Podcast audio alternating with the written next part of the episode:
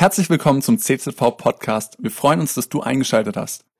Ich bin Nathanael Mertens, ich bin 23 Jahre alt, ich bin der Jugendpastor hier der Kirche und es ist so schön, dass du heute Abend da bist und Gott begegnen möchtest. Und äh, wir als Kirche, wir befinden uns in der Predigtserie und zwar es geht um die Weihnachtswunder. Und wir haben die letzten Wochen über die verschiedensten Wunder gesprochen und heute Abend möchte ich über das größte Wunder sprechen. Und zwar, dass der Gott, der das Universum geschaffen hat, der außer Raum und Zeit ist, in Jesus Christus ein echter Mensch geworden ist. Das ist, was wir glauben. In Johannes 1, Vers 14 lesen wir, er, der das Wort ist, wurde Mensch und lebte unter uns. Im Griechischen steht, dass Jesus er hier zeltete auf dieser Erde. Ich wusste schon immer, Jesus Christus war ein War Ranger. falls, du, falls du die War Ranger noch nicht kennst, äh, sind Pfadfinder. Und das steht da. Und was so einzigartig ist, dass schon die Propheten des Alten Testamentes quasi einen Zeitpunkt ja, vorausgesagt haben, wann Jesus Christus kommen wird, um für die Sünden der gesamten Menschen zu sterben. Wir lesen in Galater 4, Vers 4, doch als der festgesetzte Zeitpunkt da war, sandte Gott seinen Sohn, geboren von einer Frau und unter dem Gesetz gestellt. Gott sandte ihn, um uns, sag mal uns, aus der Gefangenschaft des Gesetzes freizukaufen und als seine Kinder anzunehmen. Ein Schweizer Theologe sagte über die Menschwerdung Jesu Folgendes, und zwar er sagte, es ist eine Ekstase des Nichtbegreifens. Okay? Also die Menschwerdung Jesu, die Menschwerdung Gottes ist quasi ein Geheimnis, das wir Menschen mit unserem Verstand nicht rational verstehen können. Und dieses Geheimnis ist es quasi so konzipiert, dass, ja, dass wir es nicht verstehen können. Und daher ist es das allergrößte Wunder, das in der Geschichte der Menschheit jemals passiert ist. Und wir wollen heute einfach mal schauen, wie kam Gott auf diese Erde und was hat das mit unserem Leben heute zu tun. Und ich möchte mit euch die Weihnachtsgeschichte lesen, die wir alle kennen, in und auswendig. Und zwar, wir lesen in Lukas 1, es geschah aber in jenen Tagen, dass Kaiser Augustus den Befehl erließ, den ganzen Erdkreis in Steuerlisten einzutragen. Diese Aufzeichnung war die erste. Damals war Quirinius Statthalter von Syrien. Da ging jeder in die Stadt, um sich eintragen zu lassen. So zog auch Josef von der Stadt Nazareth in Galiläa hinauf nach Judäa in die Stadt Davids, die Bethlehem heißt. Denn er war aus dem Haus und dem Geschlecht Davids. Er wollte sich eintragen lassen mit Maria, seiner Verlobten, die ein Kind erwartete.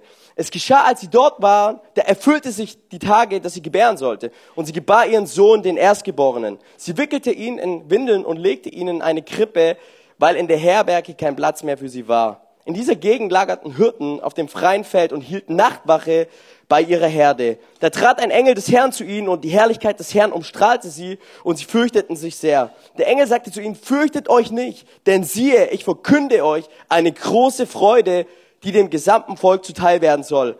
Heute ist euch in der Stadt Davids der Retter geboren. Er ist der Christus, der Herr. Und das soll euch als Zeichen dienen. Ihr werdet ein Kind finden, das in Windeln gewickelt in eine Krippe liegt. Und plötzlich war bei den Engeln ein großes himmlisches Heer, das Gott lobte und sprach, Ehre sei Gott in der Höhe und Friede auf Erden den Menschen seines Wohlgefallens. Und wir wollen heute Abend darüber sprechen, hey, wie du und wie ich, wie wir Menschen werden können, an denen Gott gefallen hat. So, oft ist es doch so, wir hören die Weihnachtsgeschichte und die Weihnachtsgeschichte ist eine romantische Geschichte, stimmt's? Ja, die Engel, die kommen, die sagen, hey, fürchtet euch nicht, heute ist der Retter geboren. Und dann kommen die Hirten noch um das, um das Jesus-Baby herum. Und, äh, und diese Geschichte ist irgendwo romantisch. Diese Geschichte, sie berührt unser Herz. Wir wickeln uns in unsere Decke, trinken einen Glühwein. Und und die Geschichte ist balsam für die Seele. Und äh, die Männer denken sich, Maria, hast du gut gemacht, mal wieder ein Kind zur Welt gebracht. und, und ich meine, sind wir mal ehrlich, wir Männer sind ja für zwei Dinge dankbar. Einmal sind wir dankbar für Essen, stimmt's? Und einmal sind wir dankbar, dass wir keine Kinder auf die Erde bringen müssen. So sind wir, sind wir echt dankbar. Da bin ich sehr dankbar dafür. Und wir, wir, wir hören so diese Weihnachtsgeschichte und, und diese Weihnachtsgeschichte ist ein Stück weit romantisch und, und sie hört sich gut an, aber im Kontext, wenn man, die, wenn man die Weihnachtsgeschichte im Kontext eines Juden betrachtet, okay, dann ist die Weihnachtsgeschichte sehr ungewöhnlich. Okay, weil die Juden, die haben etwas anderes mit dem Messias erwartet. Ja, sie, sie hatten sie hatten große Erwartungen, dass da ein Herrscher kommen wird, der mal richtig zeigt, wer der Boss ist, der mal die ganzen Feinde platt macht, weil Israel war, war zu der Zeit ja von den Römern besetzt. Und äh, ehrlich gesagt, wenn ich so die Weihnachtsgeschichte höre, ich finde, die Weihnachtsgeschichte ist keine romantische Geschichte, sondern sie ist eher eine ungewöhnliche Geschichte, wie der Retter dieser Welt auf diese Erde kam. Und zwar sehen wir, er kam auf die Erde als ein bedürftiges Baby. Jesus, der Retter dieser Welt, er kam auf die Welt als ein bedürftiges Baby. Er war zu 100 Prozent abhängig von seinen Eltern. Jesus musste ernährt werden, er musste genährt werden, er musste beschützt werden. Überleg dir mal, der Gott, der außer Raum und Zeit ist, er kommt in Raum und Zeit, er macht sich bedürftig, macht sich hilflos, kommt auf unsere menschliche, zerbrechliche Ebene hinab. Ja, Jesus hat gefroren. Ich weiß nicht, wer von euch friert? Ja, Jesus hat gefroren. Jesus hat gelacht. Jesus hat gesabbert. Jesus hat in die Windeln gemacht. Da war nicht nur pure Herrlichkeit. Da hat es auch gerochen. Hey, er, er war Mensch, wie du und ich. Er war ein bedürftiges Baby, das absolut abhängig war. Warum? Um uns Menschen zu verstehen. Hey, um dich zu verstehen, in deiner Situation, wo auch immer du bist. Er, Gott wurde Mensch, um dich zu verstehen. Er hat dich lieb. Stell dir mal vor, ich telefoniere mit einem Mädchen über fünf Monate und sag ihr ständig, ich hab dich lieb. Hey, ich hab dich lieb. Und irgendwann sagt sie, hey Nani, wollen wir uns auch mal treffen? Und ich sag so, hey, tut mir leid, ich habe im Moment keine Zeit. Ja, wisst ihr, meine Liebe zeigt sich nicht. Sie hört sich vielleicht gut an am Telefon, aber sie zeigt sich nicht. Wisst ihr, Gottes Liebe hat sich gezeigt. Gott, er wurde Mensch. Er wurde ein bedürftiges Baby, das zu 100% abhängig war und wo kam er auf die Welt? In einem Stall. Und wisst ihr, Stall ist noch nett ausgedrückt. Es war, Kommentatoren sagen, es war eher eine Tierhöhle, wo, wo die Tiere gehaust haben. Sie haben Jesus in eine, in eine Futterkrippe hineingelegt. Da haben die Schweine draus gegessen, die Ziegen, die Tiere. Und da haben die Jesus reingelegt. Ey, wenn ich das so, wenn ich das so lese und höre, dann, dann, dann fühlt sich das nicht wirklich bequem an, oder? Es fühlt sich irgendwie, es fühlt sich irgendwie nicht gut an. Es fühlt sich eher kalt und nass und abscheulich und dreckig und dunkel. Ich kann mir gut vorstellen, die Hirten sind in diese Höhle rein und selbst die mussten die Nase zuhalten, weil es da so gestunken hat, wo Jesus geboren wurde. Und äh, die Stadt, wo er geboren wurde, war Bethlehem. Ich weiß nicht, Bethlehem war damals ein unbedeutendes Dorf. Es war ein kleines Dorf. Sind wir mal ehrlich, auf heute übertragen, es war so ein Kaff wie Mistlau ungefähr. Es war, es war ein Kaff. Niemand konnte sich irgendwo mit, mit Bethlehem identifizieren. Es war zu klein, um eine Revolution oder eine Bewegung zu starten, die die ganze Welt verändern sollte. Es war zu klein, es war zu unbedeutend. Hey, wenn ich Jesus gewesen wäre, hätte ich mir, hätte ich mir andere Konditionen ausgesucht, ja, wenn ich die Welt verändern würde. Hey, diese Weihnachtsgeschichte, sie, sie, sie, sie hört sich vielleicht romantisch an, aber die Weihnachtsgeschichte ist so ungewöhnlich, wie dieser Retter dieser Welt auf diese Erde kam. Und so, ich dachte mir, Jesus, er hätte sich doch eine reiche und eine wohlhabende Familie aussuchen können, wo er hineingeboren werden würde. Ja, so mit Palast, mit Eltern, die gebildet sind, ja nicht mit äh, Teenie Girl und Handwerker, ja mit, ja, mit Springbrunnen, mit Chancen zum Aufstieg, zum Kaiser, zum Präsident of Israel. Und ich habe mich gefragt, war, warum hat er es nicht getan? Warum Stall? Warum Tierhöhle? Warum, warum, warum, warum, hat, warum hat er das getan? Und wisst ihr, weil, weil Jesus, weil Gott von seinem Wesen, von seiner Regentschaft, er ist anders als die Könige und die Kaiser dieser Welt.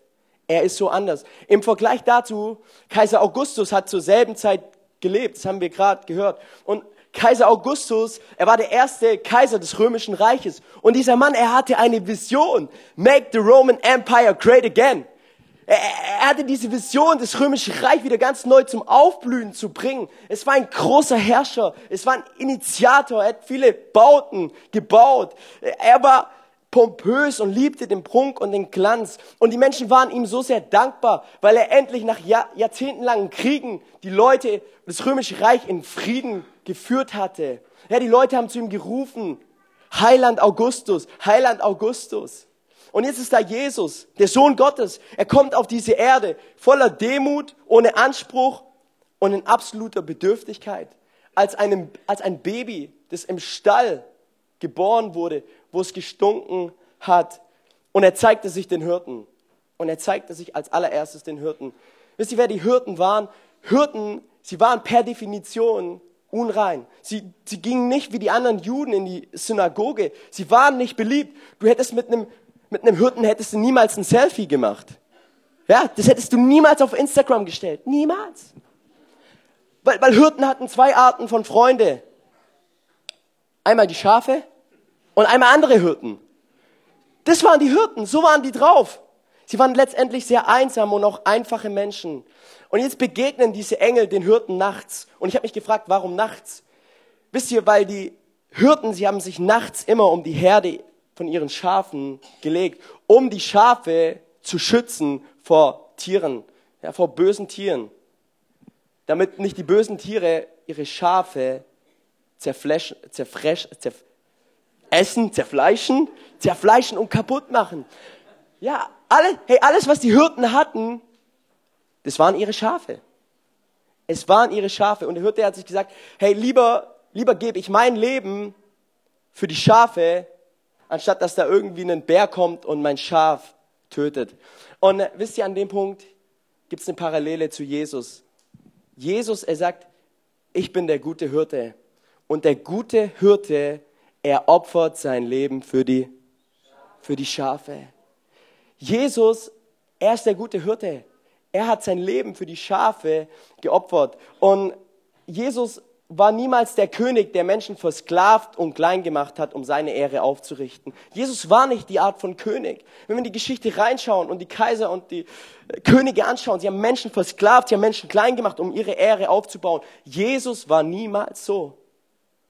Die Menschen, sie wollten Jesus zum König machen weil Jesus, er hat außergewöhnliche Dinge getan, die nur Gott tun konnte. Jesus, er hat die Menschen geheilt, er hat die Dämonen ausgetrieben, er hat Menschen Wertschätzung gegeben. Menschen in der Nähe von Jesus, sie wurden heil in ihrer Seele, sie wurden verändert. Jesus, er hatte eine total andere Haltung. Jesus, er war ganz anders drauf. Er hatte ein Hirtenherz. Jesus hatte ein Hirtenherz, weil er ein Hirtenkönig war. Er hat ein Hirtenherz, weil er ein Hirtenkönig war. Und er hat die Menschen, die in der Gesellschaft verlacht wurden, die übersehen wurden, er hat die Menschen nicht übersehen, sondern er hat gerade für diese Menschen sich hingegeben, weil er diese Menschen so sehr liebt und so sehr wertschätzt. Jesus, er hatte eine völlig andere Haltung, weil er die Menschen wirklich, wirklich liebte. Der war ein russischer König und, und ein Sklave und sie waren unterwegs in, in den sibirischen Wäldern. Und plötzlich, und plötzlich taucht ein Rudel voll knurrenden Wölfe auf. Und der, der, der russische König und der Sklave wussten eins, hey, wir werden jetzt beide gleich sterben. Ja, bald ist gleich unser Ende. Und äh, der Sklave, äh, er, er nahm Anlauf, er rannte und er sprang vor die Wölfe und er ließ sich fressen damit der König weiterleben konnte. Und, und diese Geschichte, diese Anekdote, sie wurde in einem Gottesdienst erzählt und ein Mann sprang auf und rief, hey, ist doch die Geschichte von Jesus, ist doch die Geschichte vom Kreuz, ist doch die Geschichte von dem, was, was Gott für uns Menschen getan hat. Aber wisst ihr was? Glücklicherweise, glücklicherweise ist es nicht die Geschichte vom Kreuz, dass der Sklave sein Leben gab für den König. Die Geschichte vom Kreuz lautet, der König der Könige, Gott selbst, er gab sein Leben für uns Sklaven, damit wir leben können. Das ist die Geschichte vom Kreuz. Das ist die Geschichte, wie sehr Gott dich, der du hier sitzt, lieb hat. Der König selbst, er sprang vor die Wölfe, um zu sterben, damit du weiterleben kannst. Hey, wie können wir, wie können wir Menschen werden, an denen Gott wohlgefallen hat? Wie kannst du so ein Mensch werden, an dem Gott wohlgefallen hat und auf dem Gottes exklusiver Friede ruht? Wisst ihr, bis zu Jesus hin waren die Menschen, sie waren gefangen unter dem Gesetz, unter den zehn Geboten. Die Menschen mussten sich an alles halten, ja, Strich und Komma, und, und sie waren gefangen unter dem Gesetz. Und wie wir wissen ist, wie wir wissen, der Mensch tief in seinem Inneren, er ist böse. und er konnte das Gesetz nicht halten. Ja, das Gesetz, es war zwar irgendwo eine göttliche Richtlinie, aber das Gesetz, es hatte nicht die Kraft, das menschliche Herz zu verändern. Es war eine göttliche Richtlinie, aber es hatte nicht die Kraft, unser böses menschliches Herz zu verändern. Und wisst ihr, aus dem Grund kam Jesus. Jesus kam aus diesem Grund, weil er dein und mein böses Herz vollkommen verändern möchte.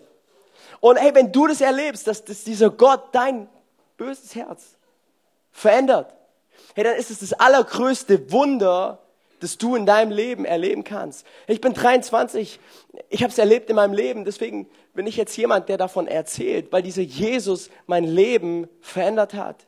Weil er, weil er mein böses Herz weich gemacht hat und weil er, weil er mein böses Herz mit seiner Liebe erfüllt hat. Und wir glauben, dass dieser Gott es immer noch tun kann, auch in deinem Leben. Deswegen, wenn wir Glauben haben, kann jeder Mensch äh, den Wohlgefallen Gottes auf sein Leben bekommen. Es ist mittlerweile ein völlig neuer Weg, wie wir Menschen in die Gegenwart Gottes kommen können. Wisst ihr, Weihnachten, Weihnachten ist das Ende von Religion.